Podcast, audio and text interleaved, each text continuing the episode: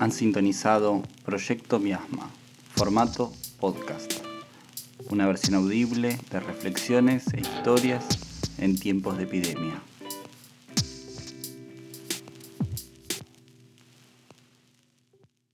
Hola, ¿cómo les va? Les doy la bienvenida a un nuevo episodio. Se viene escuchando mucho en esta pandemia acerca de un prometedor tratamiento. La aplicación de una transfusión de plasma de un paciente recuperado de COVID. Plasma que es la parte líquida, digamos, de la sangre. El uso de plasma de pacientes que se recuperaron de coronavirus. Donar plasma. Ventajas del plasma tratamiento experimental, ¿no? Como todos los tratamientos que se están haciendo para tratamiento de para COVID. O sea, no hay terapias eficaces eh, que conozcamos. O sea, eso ante todo. Van a realizar un tratamiento con plasma. ¿A quién? A Martín Insaurralde. Plasma, la transfusión de plasma. Hoy les proponemos conocer cómo fue que surgió el plasma de convalecientes. Esta historia no es otra que la de la fiebre hemorrágica argentina. Para esto invitamos al profesor Abel Agüero, director del Instituto de Historia de la Medicina de la Facultad de Medicina de la Universidad de Buenos Aires.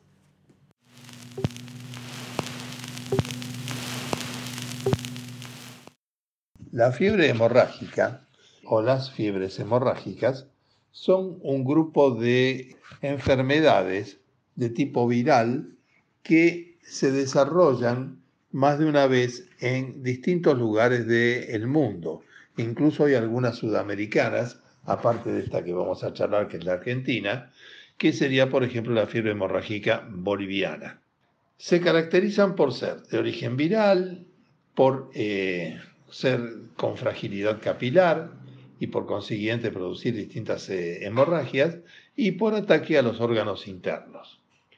La que nosotros vamos a hablar ahora es la fiebre hemorrágica argentina.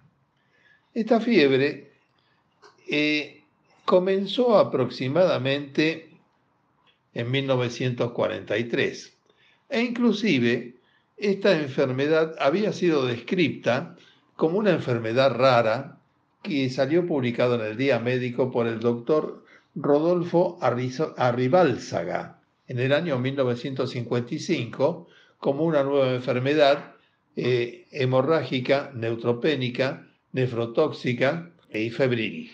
No resultó una cosa importante en ese momento. Y recién tuvo alguna trascendencia en el año 1958, cuando en el verano de ese año, en la ciudad de O'Higgins, en el centro cerealero de la provincia de Buenos Aires, en plena pampa húmeda, hubo una epidemia de una enfermedad que la llamaban sus habitantes la fiebre, que comenzaba como un estado gripal y que podía derivarse en un grave cuadro que eh, amenazaba la vida de los pacientes, hasta tal punto que en las estadísticas de ese momento, un 33% de los pacientes como promedio fallecían de causa de la misma. El aumento de los casos en el año 58 llamó la atención del periodismo, especialmente de algunos diarios como La Razón, que era un diario de la tarde.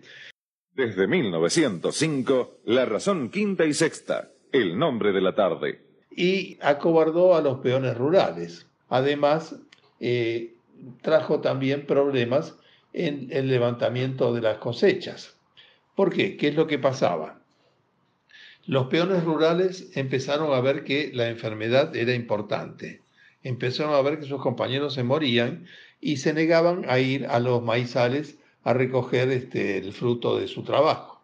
Esto eh, trajo un grave problema en un país agroexportador, sobre todo pensemos que estábamos en el año 58, es decir, había recién algunas eh, industrias en la Argentina, pero el país seguía siendo un país fundamentalmente con una economía agroexportadora y el núcleo central estaba en la pampa húmeda. Muchas veces el hombre enfrenta a la naturaleza desaprensivamente, rompiendo el equilibrio preexistente. Las consecuencias pueden ser irreparables. Algunos agricultores colocan un herbicida al germinar la planta.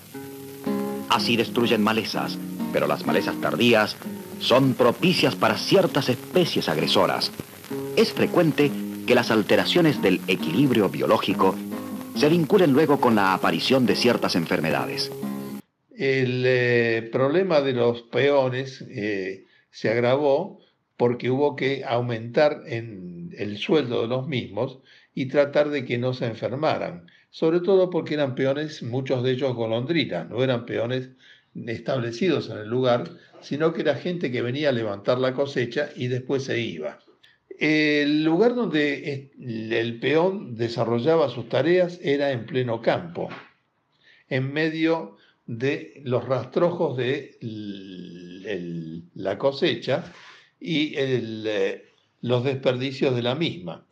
Además, dormían en carpas o ranchos o ranchadas, que eran de tipo adobe algunas y otras simplemente de lona y lata, en circunstancias bastante desfavorables, no muy higiénicas, con un acceso limitado al agua, es decir, por lo menos a la higiene personal del, del trabajador, y al mismo tiempo en condiciones de hacinamiento.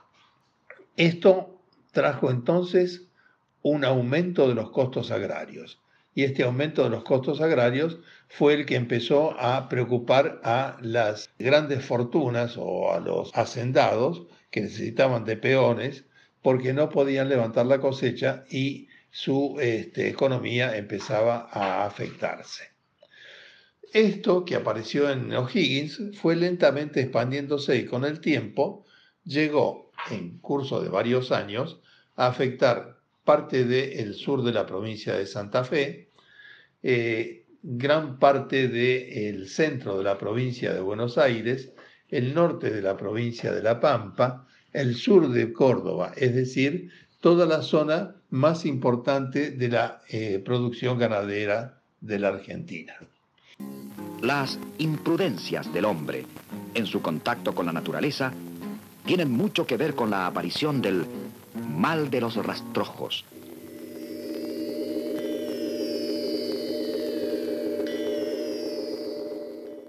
La primera eh, respuesta a esta epidemia de fiebre hemorrágica tuvo que estar dada por los propios médicos rurales de la zona. Eh, los hospitales, como el de Pergamino, se llenaron de pacientes y era una enfermedad para la cual no había ni métodos de diagnóstico, salvo la clínica y la evolución del paciente, ni de ninguna manera un método eh, terapéutico que fuera eficaz. En forma empírica y sobre todo eh, liderados por el doctor Ruggero, que era un médico de la zona, comenzaron a efectuar eh, transfusiones de plasma de pacientes recuperados en pacientes eh, con el cuadro agudo. Este resultado fue bueno en general, pero con altibajos, es decir, había pacientes a los cuales se les daba la misma cantidad de suero, etcétera, etcétera, y sin embargo el suero de convalecientes no les servía para una eh, nueva recuperación. La investigación sobre la fiebre hemorrágica fue encabezada por dos equipos de científicos, gente de laboratorio en general. Un equipo fue el de la Facultad de Medicina de la Universidad de Buenos Aires, que estaba dirigido por el doctor Armando Parodi, del cual, si me permiten, tengo un buen recuerdo, fue mi profesor de microbiología y parasitología y hasta me tomó el examen final de la materia, un hombre que enseñaba muy bien, que era un virólogo fundamentalmente y que estaba muy dedicado a la investigación. Armando Parodi encontró en septiembre de 1958 el agente etiológico de la enfermedad, que era un virus, al cual llamó virus Junín, por la localidad en la cual se había desarrollado más la enfermedad. Y la cadena de contagio se estableció de la siguiente manera. Este virus tenía un vector. El vector del virus Junín era el ratón maicero o ratón colilargo, que lo pasaba al hombre a través de sus deyecciones. La enfermedad tiene directa relación con la proliferación de diversos tipos de roedores, puesto que las malezas tardías, no combatidas, desalojan a las malezas tempranas y son fundamentales para el anidamiento y la alimentación del roedor silvestre. Al mismo tiempo, el ratón colilargo vivía en medio de los rastrojos, vivía en medio de los eh, tallos de maíz cortados. El hombre llega a convivir con estas peligrosas especies con tanta naturalidad que olvida que se trata de peligrosos enemigos. Los ratones invaden el campo. Luego se aproximan a las zonas peridomésticas. Después penetran en las casas mismas.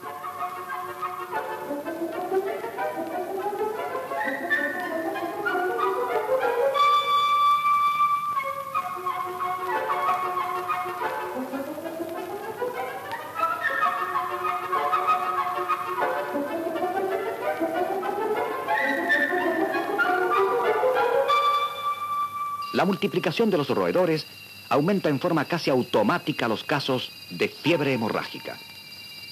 El gobierno nacional, por su parte, creó una comisión dirigida por el doctor Ignacio Piroski. Ignacio Piroski era el director del entonces eh, llamado Instituto Malbrán, que reafirmó la eh, veracidad de que el virus Junín era productor de la enfermedad por medio de la autoinoculación que hizo el doctor Barrera Oro, el cual se autoinoculó el virus y dejó un escrito de que pasare lo que pasara, él no permitía que se le hiciera ningún tipo de tratamiento ni ninguna cuestión que no fuera más que paliativa para ver cómo evolucionaba la enfermedad. Bueno, Barrera Oro eh, sobrevivió, pero pues se pudo demostrar así en el humano en forma concluyente que el virus que había descubierto Parodi era el virus verdadero. Caben algunas eh, consideraciones con respecto al Instituto Malbrán y Piroski. Estamos hablando del año 1958 aproximadamente, en el cual el gobierno estaba en manos de la Unión Cívica Radical Intransigente con Arturo Frondizi como eh, presidente de la República. El doctor Piroski era un afiliado a la Unión Cívica Radical Intransigente, aunque él había nacido en Ucrania, era argentino naturalizado y era un destacado científico que tomó un instituto Malbrán que estaba bastante caído, bastante llegado a menos, y lo transformó en un lugar importante de excelencia y con una proyección internacional que cada vez iba eh, en aumento. Con este instituto es cuando él se dedica a este problema y finalmente en el año 1959 denuncia la eh, obtención de una probable vacuna contra el virus. Estaba probando la misma cuando un golpe de Estado derroca al gobierno de Frondizi. Un nuevo día comienza y ha de entrar en la historia política del país. 29 de marzo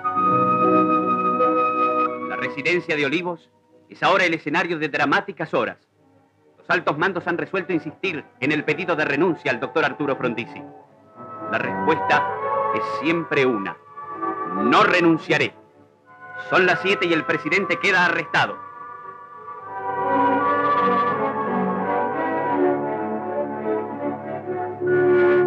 A las 7.46, en su automóvil oficial, y escoltado por otros coches donde viajan altos jefes de las tres armas, se dirige al sitio prefijado, el aeroparque.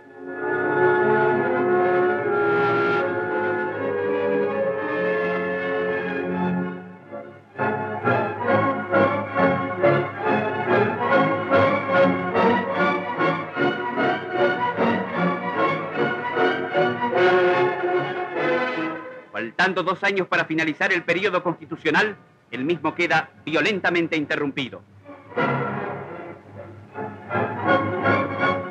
Se corre la cortina de la segunda ventanilla y la mano del doctor Frondizi saluda.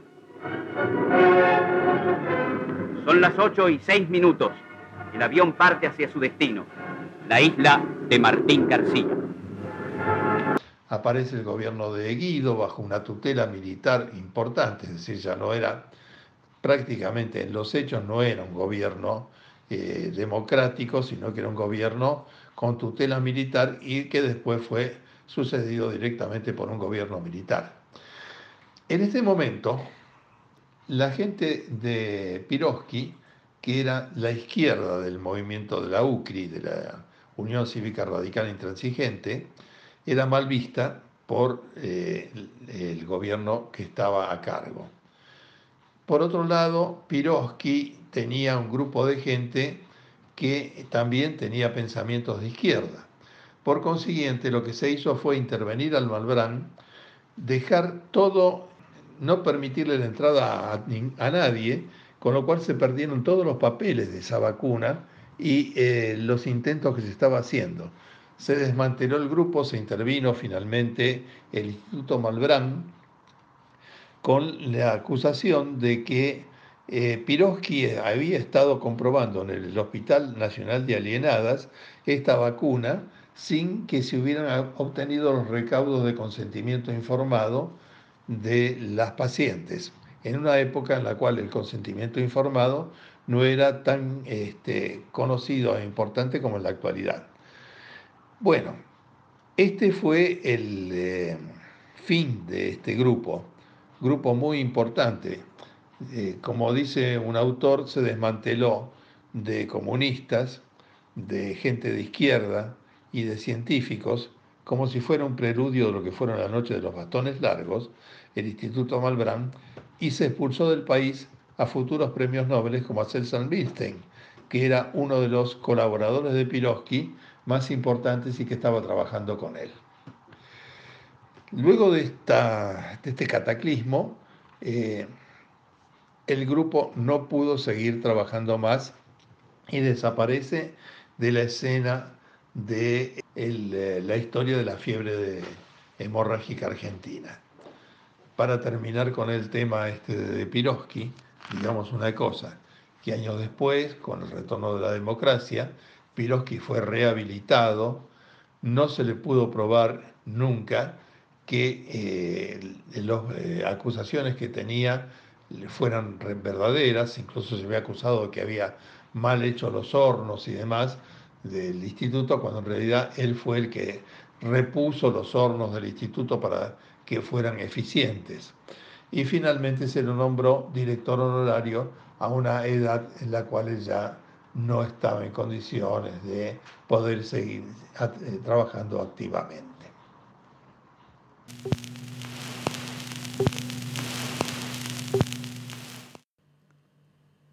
Hasta acá llegamos con la primera parte de esta historia.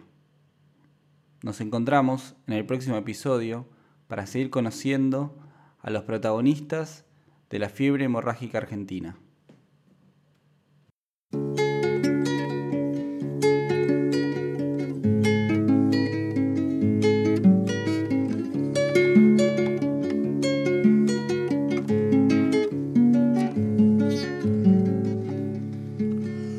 Nunca tuve tropilla, siempre montado en ajeno. Tuve un zaino que de bueno ni pisaba la gramilla. Vivo una vida sencilla como es la del pobre peón. Madrugón tras madrugón con lluvia, escarcha o pampero. A veces me duelen fiero los hígados y el riñón.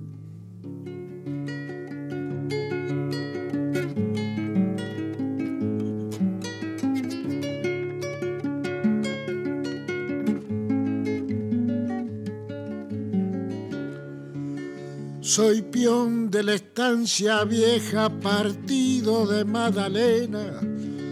Y aunque no valga la pena, anote que no son quejas. Un portón lleno de rejas y allá en el fondo un chalet. lo recibirá un vale que anda siempre disfrazado, mas no se asuste cuñado y por mi pregúntele.